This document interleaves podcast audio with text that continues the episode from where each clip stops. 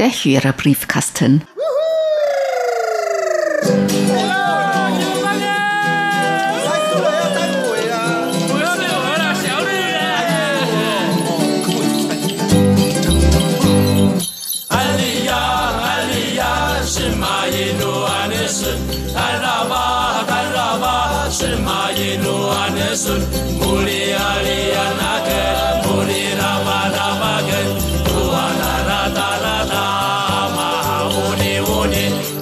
Herzlich willkommen, liebe Hörerinnen und Hörer, zum Hörerbriefkasten auf Radio Taiwan International heute am Freitag, dem 30. April 2021. Im Studio begrüßen Sie ganz herzlich Chobi Hui und Eva Trindl. Ja, wir wollen natürlich heute wieder auf Ihre Post eingehen. Paul Gager hat geschrieben, am Mittwoch, dem 21.04. war das deutschsprachige Programm auf 5900 Kilohertz um etwa vier Minuten verspätet. Und Paul Gager hat noch geschrieben, vielleicht von Interesse und noch unbekannt, ein TV-Tipp am 7. Mai in National Geographic Wild von 21 Uhr bis 21 Uhr 45.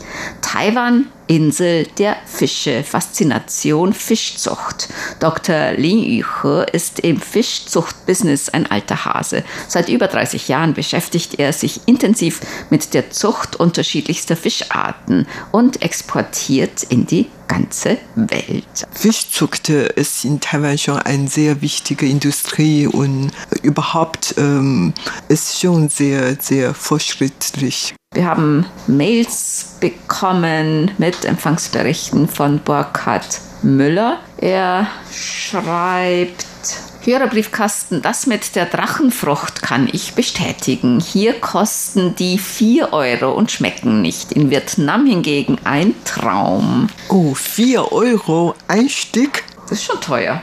Oh, ist sehr, sehr teuer. Diese Drachenfrüchte, die gibt es ja eigentlich in dieser Gegend, auch in vielen südostasiatischen Ländern. Wenn Saison ist, sind die in Taiwan eigentlich auch relativ günstig. Ja, ich würde sagen, ein Stück kostet 50 je nachdem Euro Cent? 20 Taiwan-Dollar, etwa so 50 Euro Cent und schmeckt wirklich sehr gut. Natürlich, außer Saison kann es ein bisschen teuer sein oder überhaupt gar nicht vorhanden, aber 4 Euro ist es wirklich teuer. Wenn es dann noch nicht mal schmeckt. Mm. Und Burkhard Müller hat noch geschrieben, Taiwan 3D, welches Land hat denn mehr Minimärkte als Taiwan. Pro Person ist es eigentlich Südkorea. Denn in Südkorea, also nach meinen Unterlagen, da gibt es einen Laden pro 1205 Menschen. Und Taiwan hat 2016 Japan überholt und im Jahr 2019 hatte Taiwan einen Laden pro 2058 Menschen und Japan ein Laden pro 2233 Menschen. Also müsste, also nach der Dichte pro Person äh, Südkorea wirklich an der Spitze stehen. Überhaupt solche Convenience Stores gibt es sehr viel in ganz Asien. In China gibt es auch sehr viel. Also Taiwan, Südkorea, Japan und China. Und ich war nicht in den südasiatischen Ländern, kann es nicht bestätigen, aber ich gehe davon aus, dass auch in südostasiatischen Ländern viele solche Läden gibt. Aber in Taiwan ist die Dichte schon sehr groß, besonders in den Städten. Geh Minuten, fünf Minuten, da gibt es eine Menge und zwar von allen Ketten. Das ist schon recht dicht gesät. Ja, und manchmal ist das wirklich sehr übertrieben. Man sieht hier einen Laden und dann die, die Straße gegenüber gibt es auch eine und an dieser Ecke und vielleicht nur 50 Meter weiter gibt es einen anderen Laden. Es gibt einfach sehr, sehr viele. Hm. Und vor allem, das ist ja nicht nur zum Einkaufen, sondern da kann man so ziemlich alles erledigen, Rechnungen bezahlen, man kann Eisenbahntickets kaufen, man kann Tickets abholen, Konzerttickets kaufen oder abholen. Also das ist wirklich so ein Allround-Laden mit allen möglichen Dienstleistungen. Wenn man im Internet was bestellt, auch die Sachen dorthin schicken drucken lassen und dort abholen. Man kann, weiß nicht, glaube ich, sogar seinen Führerschein oder was verlängern. Also vieles kann man dort wirklich erledigen. Und wichtig dabei für unsere Hörerinnen und Hörer, wenn sie mal nach Taiwan kommen, dort kann man auch essen, also hinsitzen, äh, schnell was äh, Imbiss holen und Wichtig dabei ist, dass man noch Toilette dort benutzen und kostenlos. Nicht also, bei allen. Nicht beim allen, aber bei denen, die doch ähm, Toilette gibt, mhm. zur Verfügung steht, da kann man dort benutzen. Das ist äh, für Reisende natürlich sehr wichtige Information. Ralf Urbanzig hat geschrieben. Er hat auch die Live-Übertragung der Matsu-Prozession am 9. April gesehen. Das war ganz große Klasse. Danke an Bichue und Elon Huang für ihren starken Einsatz als Reporter von dieser Veranstaltung. Er schreibt noch, wegen der vielen Sprachdienste, von denen immer nur einer sprechen durfte, blieben leider große Teile der Prozession ohne deutschen Kommentar. Vielleicht gelingt es zu ähnlichen Veranstaltungen oder nächstes Jahr zur Marzo-Prozession einen Videokanal mit mehreren Sprachkanälen zu schalten, bei dem sich die Hörer die passenden Sprachkanäle selbst auswählen können. Die Bilder der diesjährigen Marzo-Prozession waren umwerfend. Ja, tatsächlich, die Sendeleitung hat diese Übertragungsarbeit als Erfolg betrachtet und insofern kann wirklich sein, dass wir im nächsten Jahr weiter über diese Prozession berichten könnten. Die Prozession findet jedes Jahr statt und im vergangenen Jahr gab es auch eine Prozession, nur wegen Covid-19 etwas in kleinerem Rahmen. Das heißt, im nächsten Jahr könnten wir tatsächlich noch darüber berichten, aber ob man dann jede Sprache einen eigenen Kanal gibt oder wie man besser trennen könnte, das kann man natürlich mal gucken, ob man wirklich dann besser planen Ralf Urbanzig hat noch geschrieben, dass ihm das kurzweilige Gespräch mit Professor Oliver Streiter über die Geheimnisse von Friedhöfen und Gräbern in Taiwan gefallen hat. Es war, als wenn ich selbst mit dem Professor über Friedhöfe spazieren gehe, mir stundenlang tolle Gräber anschaue und ein wenig in der Vergangenheit schwelge. Von Friedhöfen geht sowieso eine eigenartige Faszination aus, besonders wenn sie schon alt und verfallen sind. Es ging ja in dem Programm vor allem um die ganz normalen Friedhöfe im Dorf oder in der Stadt, wo die einfachen Leute bestattet sind. Aufwendig gestaltete und gepflegte Grabstätten von bekannten Persönlichkeiten oder spezielle Friedhöfe Friedhöfe, auf denen vor allem berühmte Leute bestattet sind, ziehen sowieso viele Touristen an. Solche Friedhöfe wird es in Taiwan bestimmt auch geben. Es gibt so berühmte Gräber, wie zum Beispiel das Grab von der sehr bekannten Sängerin Deng Li-jun. Das ist auch ein Anziehungspunkt für Fans von ihr oder Touristen. Man kann zum Beispiel auch noch die Grabstätte oder vorübergehende Grabstätte von Chiang Kai-shek besuchen aber da handelt es sich meistens um einzelne Grabstätten. So wie in Deutschland, da gibt es ja viele Gräber von den Persönlichkeiten, sei es äh, Literaten, Philosoph oder ein General oder ein Minister. Ansonsten gibt es eigentlich in der Stadt Taipei kaum Mausoleums. Ich kann mich noch daran erinnern, in Taishan, da gibt es auch so eine ähm, Grab von dem gestorbenen Vizepräsident und da wurde nicht so viel besucht, weil er während seiner Lebzeit sowieso nicht so bekannt war. Aber das gibt dann tatsächlich einige solche Gräber oder Friedhöfe. Aber Friedhöfe an sich werden in Taiwan eigentlich eher nicht besucht, also von Spaziergängern oder von Interessierten. Das sind eher Gebiete, die normal Bürger eher meiden. Man würde jetzt nicht sagen, komm, wir gehen zum Beispiel auf den Friedhof mal gucken oder spazieren. Das ist hier nicht üblich. Ja, tatsächlich, aber die meisten europäische Friedhöfe sehen eigentlich wie so Park aus. Und da herrscht absolute Ruhe und es ist auch wirklich schön eingelegt, während die Friedhöfe in Taiwan wirklich anders aussieht. Die sind nicht so schön organisiert und so weiter.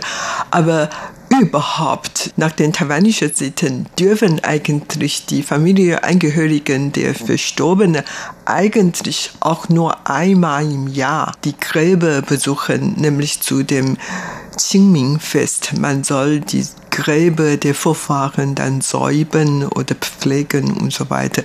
Wie gesagt, nur einmal im Jahr, also nicht wie in Europa. Man kann sehr oft zum Friedhof gehen und dann den Grab der verstorbenen Familien zu besuchen und so weiter, das sind ja unterschiedlich. Herbert Jörger hat einen Empfangsbericht geschickt und er schreibt PS, auch ich habe die Feier der Meeresgöttin Matsu per Video mir auf dem Computer angesehen. Die Feierlichkeiten waren sehr beeindruckend. Übrigens bin ich auch ein Eisenbahnfreund. Ihre Sendung am Freitag war wieder sehr beeindruckend. Ja, also es haben doch viele Hörer und Hörerinnen gesehen und zumindest einen kleinen Eindruck erhalten von dieser Matsu-Prozession. Ja, und wenn Sie nach Taiwan kommen, dann kann man, wenn möglich ist, auch an dieser Prozession teilnehmen. Und viele Bekannte von mir hatten tatsächlich an der Prozession teilgenommen und waren mitgelaufen und die waren alle ganz begeistert von dieser Prozession.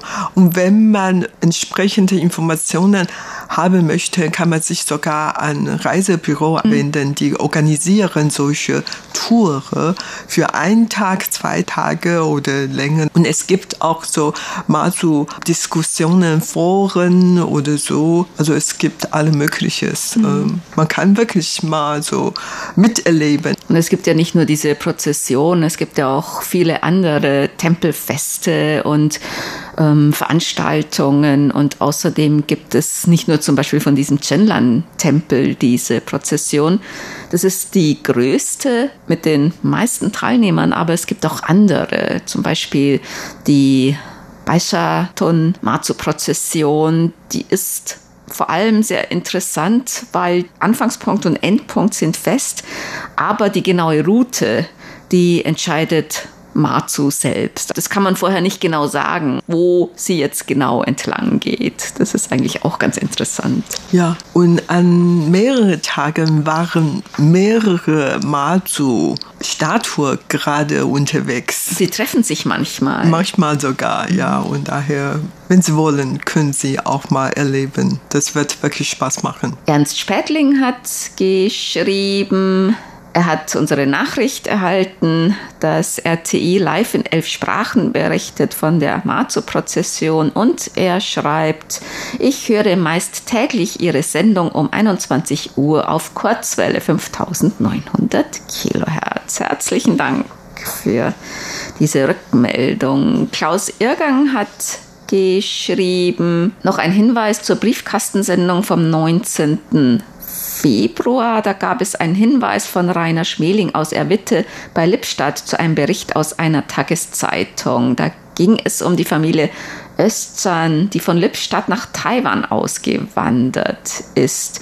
Und er ist im Internet noch zufällig auf einen circa achtminütigen Beitrag aus der Senderei Hallo Deutschland im ZDF vom 8. Januar 2021 gestoßen. Auswanderer in Taiwan wo auch viel Interessantes über Taiwan berichtet wird.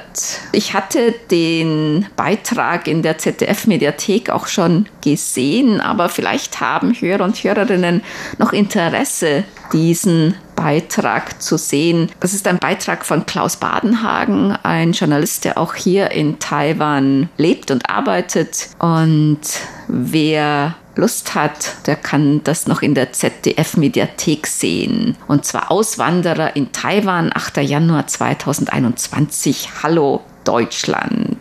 Ja, das ist wirklich ein sehr interessanter Beitrag. Chris Krebs hat geschrieben, ein Empfangsbericht vom 9. April und er hätte gerne eine QSL-Karte, schicken wir natürlich gern. Es ist sein zweiter Bericht, den er uns sendet. Wahrscheinlich ist die QSL-Karte für den ersten schon unterwegs. Und er schreibt, er hat eine Frage, nämlich welcher ist der längste Fluss in Taiwan? Wir hatten ja eine Frage beantwortet über die höchste Brücke. Der längste Fluss ist Zuo-Sui-Xi in Mitte Taiwan. Der hat eine Länge von 186 Kilometern, ein bisschen mehr als 186 Kilometer. Er entspringt im Hehuanshan-Gebirge, im Zentralgebirge und fließt dann Richtung Westen und mündet in der Taiwanstraße in Dacheng, glaube ich, im Landkreis Changhua müsste das sein. Und das gilt auch teilweise so ein bisschen als die inoffizielle Grenze zwischen Nord- und Süd-Taiwan. Aber überhaupt sind die Flüsse in Taiwan eigentlich relativ kurz im Vergleich zu Deutschland, Europa. Denkt man an äh, den Rhein, Rhein oder, oder, Donau. Donau. So, ja. Aber der längste Fluss Taiwans, der Choshui-Fluss, ist etwas länger als 186 Kilometer. Aber ist trotzdem ein schöner Fluss, aber der hat seinen Namen, der heißt eigentlich so Schlammfluss oder trüber Wasserfluss oder so. Also Joshua heißt eigentlich so ein bisschen schlammig mhm. oder trüb, ne?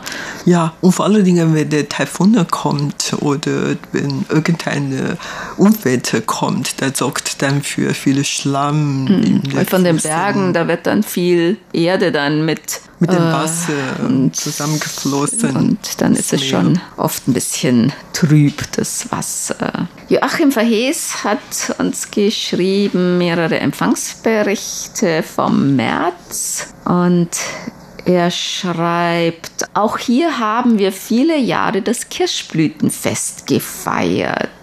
Auch nur stadtteilweise. Ein richtiges Volksfest der ganzen Familie.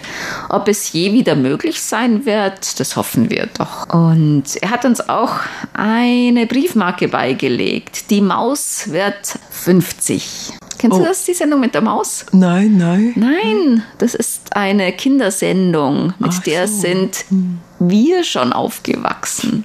Wirklich.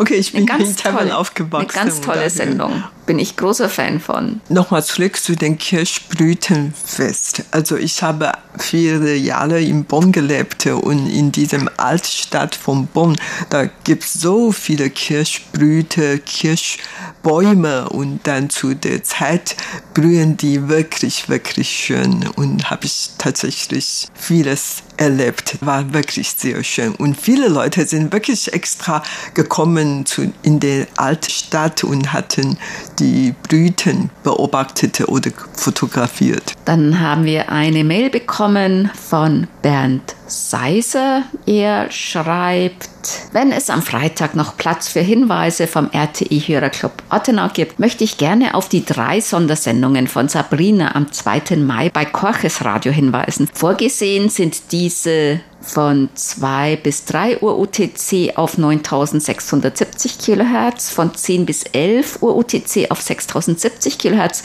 und von 16 bis 17 Uhr UTC auf 3955 kHz.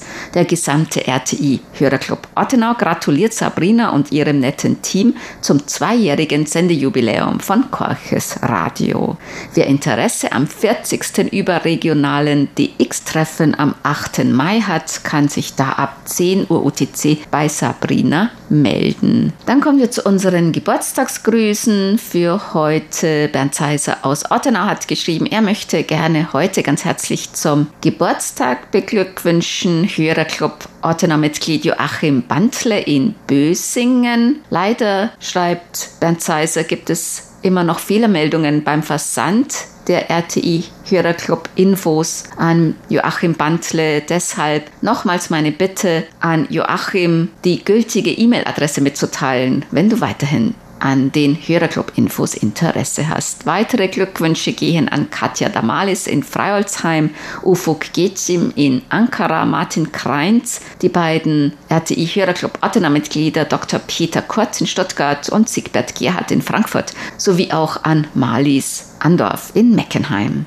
Den Glückwünschen schließen wir uns an. Und das war's für heute im Briefkasten. Sie hörten das deutschsprachige Programm von Radio Taiwan International am Freitag, dem 30. April 2021. Unsere E-Mail-Adresse ist deutsch.rti.org.tv. Im Internet finden Sie uns unter www.rti.org.tv rti.org.tv, dann auf Deutsch. Dort finden Sie weitere Nachrichten, Beiträge und auch die Links zu unserer Facebook-Seite und unserem YouTube-Kanal. Über Kurzwelle senden wir täglich von 19 bis 19.30 Uhr UTC auf der Frequenz 5900 Kilohertz. Vielen Dank für das Zuhören.